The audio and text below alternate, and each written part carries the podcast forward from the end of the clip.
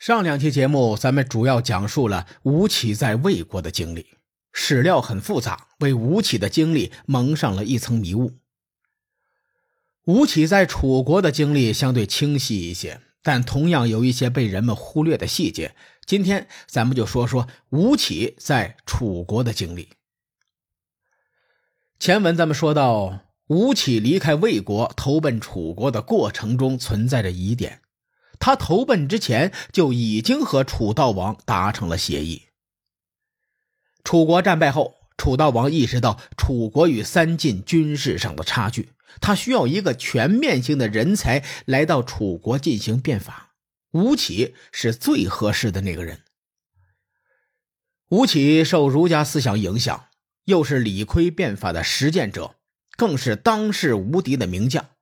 楚悼王对吴起这样一个海陆空三百六十度全方位人才一见倾心，两人一触即发，便碰撞出了火花。吴起来到楚国后，楚悼王力排众议，将吴起拜为令尹，他终于成为了一人之下、万人之上的权臣。他上位之后，蛰伏四年多的时间，才开始对楚国进行大刀阔斧的改革。楚国嘛，听到现在，大伙非常了解。楚国在春秋时代扩张太迅速，导致贵族势力臃肿不堪。早在楚庄王时代，楚国就曾出现过若敖氏之乱。后来吴国攻破郢都，要了楚国半条命，差点被灭掉。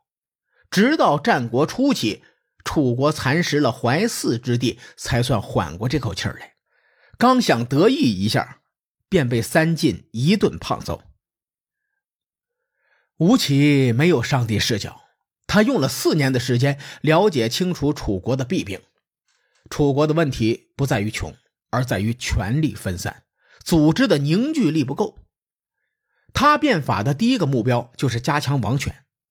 既然贵族权力制约了王权，吴起就把贵族的权力削弱了，王权自然也就会得到加强。吴起使用的方法是收回继承了三代以上的爵位和俸禄。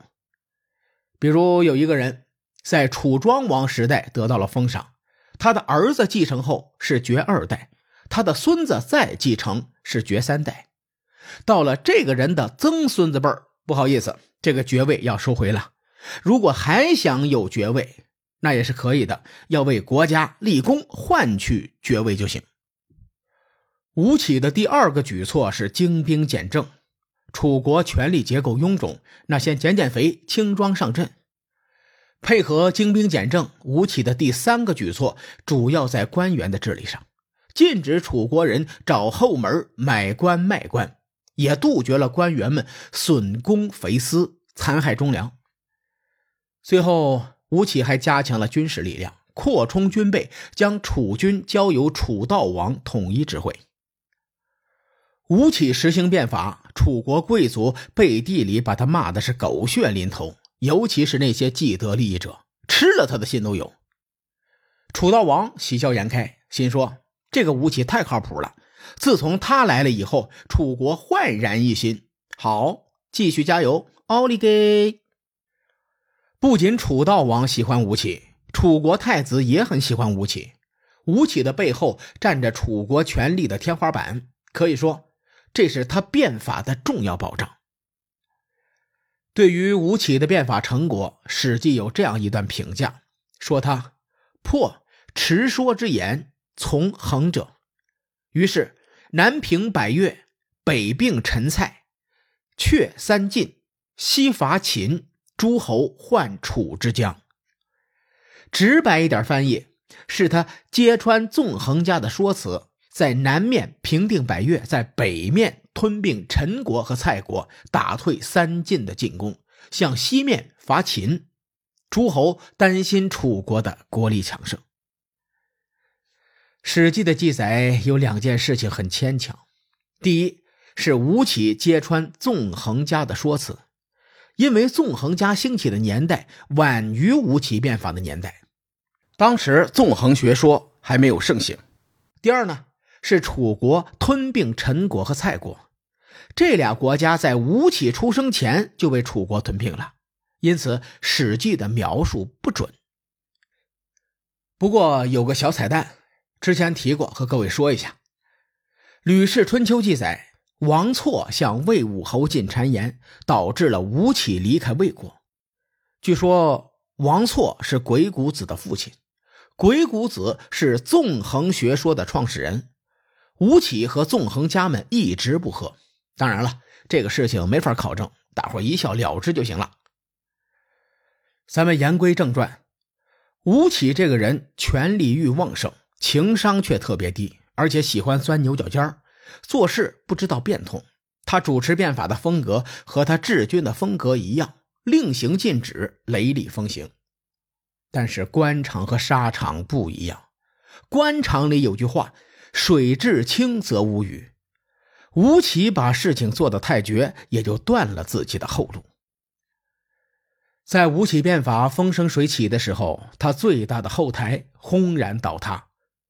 公元前三百八十一年，楚悼王不幸去世。楚悼王这一走，被吴起收拾过的贵族沸腾了，立刻作乱，要把吴起给办了。吴起见势不妙，拔腿就跑，奈何他势单力薄，落入了必死之局。吴起在穷途时，他和太子做了一个绝妙的配合。他和太子隐瞒楚悼王灵堂的位置，随后吴起引诱这些贵族跑到楚悼王的尸首前，趴在上面。贵族们不知情，将吴起射成了刺猬，但楚悼王的尸首成了另一只刺猬。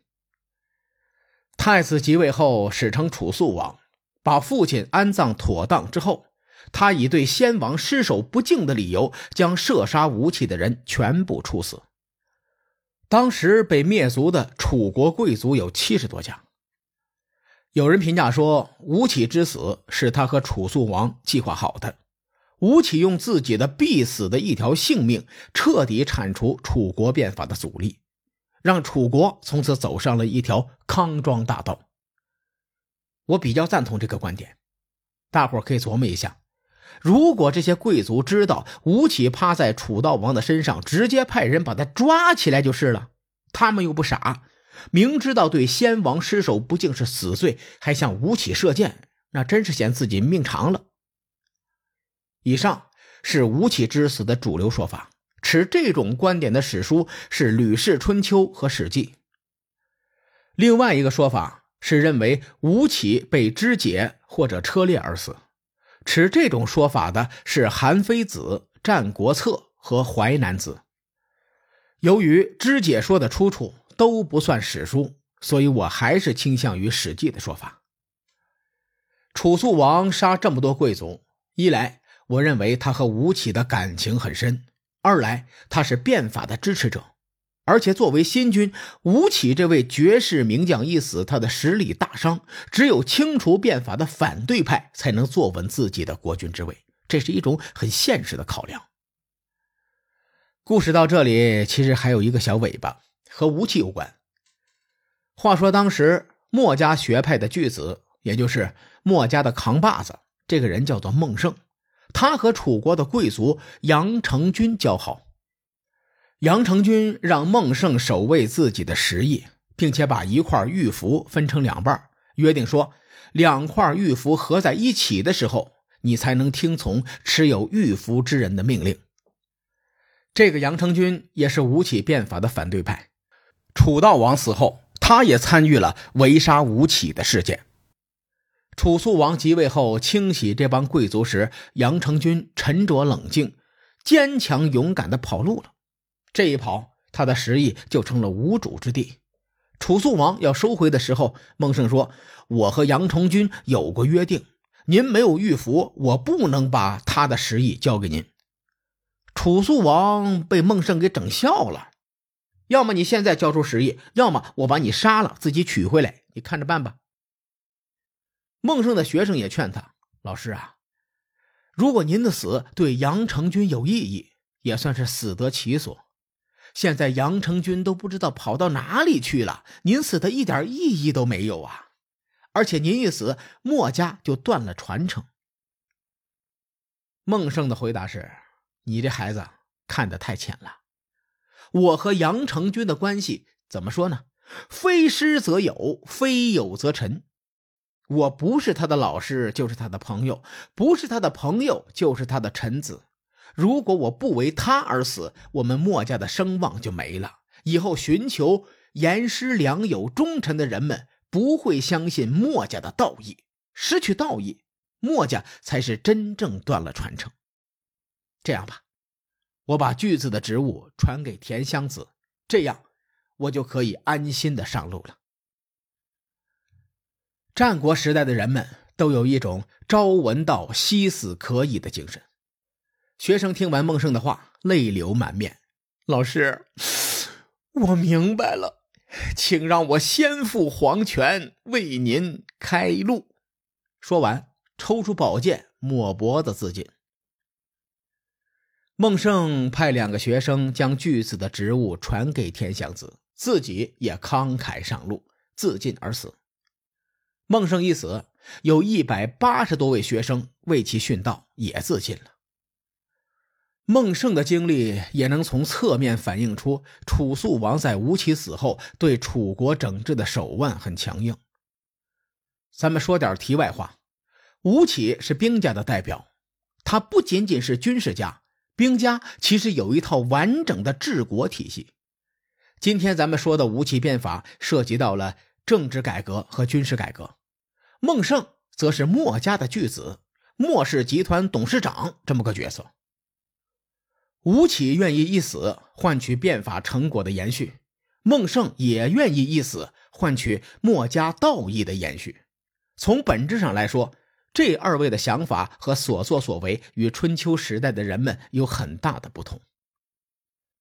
咱们就说吴起吧，平民出身，最多算是富农地主呗，一生换了三个国家效力，为了追求权力不择手段。如果在春秋时代，别的不说，吴起的出身就决定了等待他的将是平凡的一生。比如说晋国吧，传承这么多年，六卿制度中全是晋文公身边的重臣后代，就没有其他家族出头过。而在战国时代，这一点大为不同。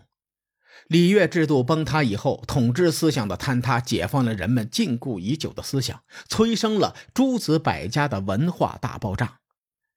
其实，战国时代和西方的文艺复兴有很多共性，只是咱们比别人早了将近两千年。这个话题太大了，咱们就不说了。有兴趣的小伙伴可以搜搜资料看一看，你会发现，社会科学研究到最后，东西方文明殊途同归。咱们说完了吴起，明天从宏观的角度聊一聊时代的推进。时候也不早了，各位看官，欲知后事如何，且听下回分解。书海沉沉浮浮，千秋功过留与后人说。我是西域说书人介子先生，下期节目咱们继续聊战国博弈。